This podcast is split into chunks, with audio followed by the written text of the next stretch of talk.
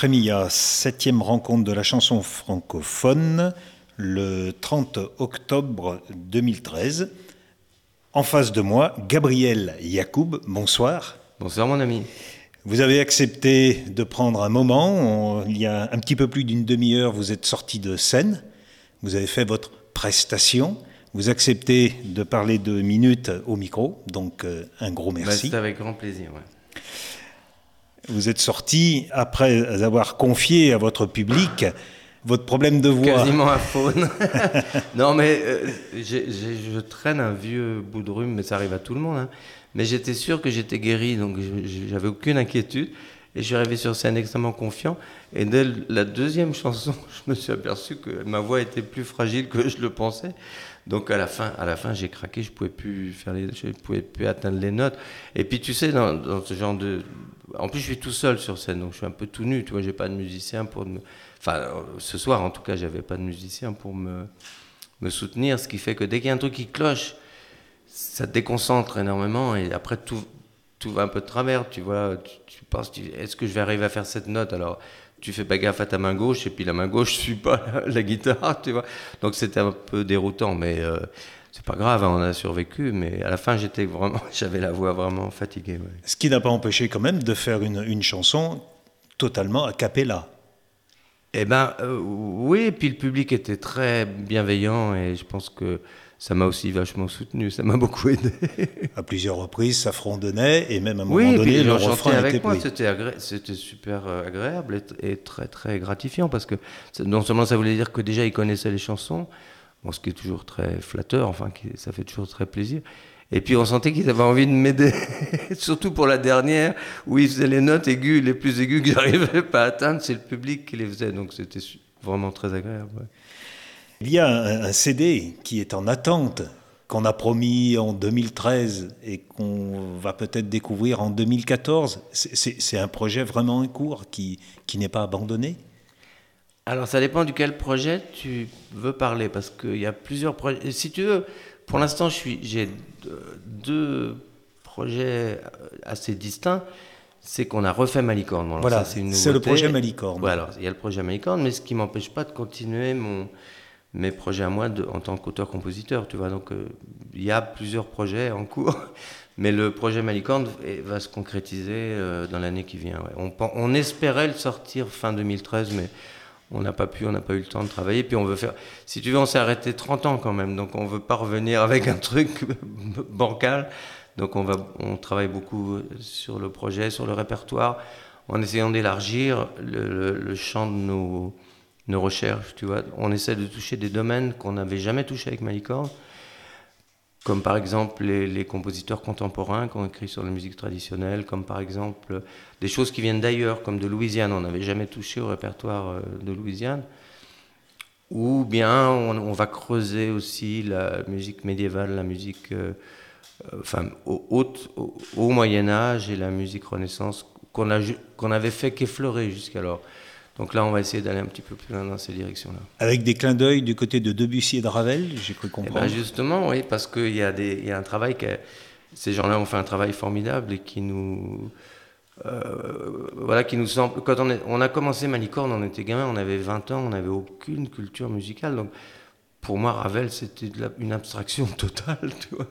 Alors qu'aujourd'hui, avec l'expérience, avec le, le temps, bon, bah, j'ai appris à écouter avec une autre oreille, j'ai appris euh, à composer, j'ai appris à arranger, tout ça. Donc ça m'intéresse beaucoup d'aller voir. C'est pas, euh, le résultat n'est pas garanti, mais par contre, on va explorer ça.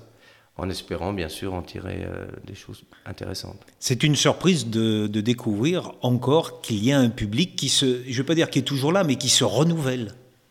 Alors ça, c'est tout à fait extraordinaire, parce que c'est vrai que dans notre public aujourd'hui, Enfin, je parle des concerts de Malicorne. Ce soir, c'est un peu particulier, tu vois. Un, bon, je suis solo, c'est un festival chanson, très axé chanson. Malicorne, c'est un public plus large.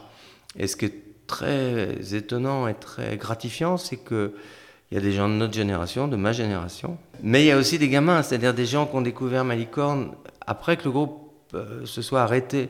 C'est-à-dire que pour qui Malicorne, c'est un espèce, qui, qui, ont vraiment aimé ça alors, parfois grâce à leurs parents ou grâce à l'héritage, tu vois, un peu famille, parentale, enfin les aînés, soit par des copains. C'est-à-dire, moi, je connais des gamins qui sont venus me voir et ils me disent, moi, c'est un copain qui m'a fait entendre ça. Enfin, il y a aussi ce côté euh, spontané. Comme moi, j'ai pu découvrir le jazz euh, tout seul, c'est pas mes parents qui m'ont fait découvrir le jazz. Et c'est vraiment intéressant parce que euh, ça veut dire qu'il y a un lien, il y a une espèce de lien de, sensibilité qui est indéniable et qui est formidable. Et ces gens-là qui sont très jeunes, ils n'ont jamais vu Malicorne sur scène. Et là, d'un seul coup, euh, ils voient les gens, tu vois. Alors, ils imaginent qu'on qu'on a 90 ans, qu'on est des vieux, tu vois, qu'on est barbus et, et, et, chenus, alors qu'ils voient des gens, bon, on n'est pas très jeunes, mais ils voient des gens qui sont vivants, qui chantent sur scène, qui jouent et tout ça. Et c'est très touchant parce qu'il y a des réactions vraiment étonnantes, ouais. Le spectacle vivant. Bien sûr, ça. absolument, absolument. Et puis avec ces musiques, ces musiques traditionnelles, il y a un côté intemporel qui est, si tu veux, comme ça n'a jamais été à la mode, c'est pas c'est indémodable puisque ça n'a pas été à la mode donc il y a cette espèce de ça touche une, euh, tu vois des sensibilités différentes au cours des années on a vu euh, Malicorne euh, si tu veux euh, intéresser des, des, des, des folkeux les jeunes folkeux oui. dans les années 70 après ça a été des ethnomusicologues après ça a été des, des, des gothiques parce qu'ils trouvaient qu'il y avait un rapport, tu vois, entre ouais. ces musiques un peu sombres, un peu, tu vois, traditionnelles, qui racontent des histoires un peu sombres. Et après, as, as, alors maintenant, tu as plein de musiciens déjà. Enfin, au niveau pédagogique, il y a beaucoup plus de choses aujourd'hui qu'il y en avait dans les années 70. Oui. Donc, tu as plein de musiciens partout et des gens très très jeunes. Et d'un seul coup, ils découvrent que euh, 40 ans avant, il y avait des gens qui faisaient déjà ça avec une vision moderne, parce qu'on ne faisait pas que reproduire le folklore ou tu vois, les, les choses traditionnelles, puisqu'on était très audacieux, on était très prétentieux d'ailleurs, mais on avait 20 ans, on avait envie de, voilà, de créer des choses euh, originales et voilà, avec beaucoup d'ambition et de, et de fougue de la jeunesse. Et le répertoire de Gabriel Yacoub, il, il est à côté, ce n'est pas tout à fait le même donc. Alors, c'est une autre veine. Je dois avouer que je mélange un petit peu les deux, parce que quand j'ai commencé, quand on a arrêté Malicon, moi j'ai commencé à, euh, c'est là où j'ai commencé ma carrière d'auteur-compositeur. Et c'était une, enfin, au moment où on a arrêté Malicorne, chacun avait des projets différents, oui. extrêmement différents, qui n'étaient pas du tout compatibles. Il y a des fortes personnalités. Bien sûr. Hein et on a fait ça vraiment sans aucun litige, sans, en toute amitié, en toute euh, euh, complicité, parce que chacun avait des projets qui étaient différents. Laurent Vercambre a fondé le Quatuor, qui était un spectacle burlesque. Il dit Moi j'adore Malicorne, mais c'est trop triste, c'est trop sombre, j'ai envie de me marrer. Tu vois Donc il a fait le Quatuor, qui est un spectacle magnifique. Euh, euh, oui, burlesque, enfin un spectacle d'humour, enfin qui est musical, qui est très musicalement c'est très bien, mais c'est plus de l'humour, enfin c'est plus dans la, tu vois, dans la catégorie euh, humour que, que chanson. Moi, c'est à ce moment-là que j'ai commencé à écrire, à écrire mes propres textes, donc j'avais envie de développer cette, ce travail qui m'a tout de suite euh, passionné et qui, qui a même dépassé euh, largement mon envie euh, musicale. C'est-à-dire que je suis plus aujourd'hui euh, mon moteur, c'est plus l'écriture que la, que, que, la musique que, ou que, la, que le spectacle.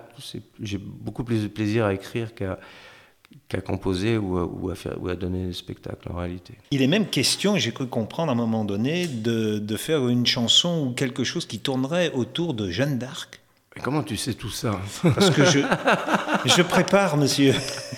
Écoute, j'ai écrit un texte. Euh, je me suis aperçu, parce que bon, je suis passionné par la mythologie, et je me suis aperçu que Jeanne d'Arc est un personnage, peut-être le personnage français mythique et historique en même temps, le plus célèbre, enfin le plus populaire et le plus extraordinaire. Il y a une statue de Jeanne d'Arc dans chacune des églises de chaque village de France, ou quasiment. Et qu'il y a zéro trace dans la tradition. Et ça, ça m'a semblé très étrange. Il y avait une chanson de Léonard Cohen. Ah oui, alors, non, mais en Angleterre, attends, les, ah, oui, les, les anglophones, oui. D'accord, pardon. Alors, oui. Léonard Cohen, effectivement. Et en Angleterre, il y a des trucs. En Angleterre, il y a des chansons sur Napoléon.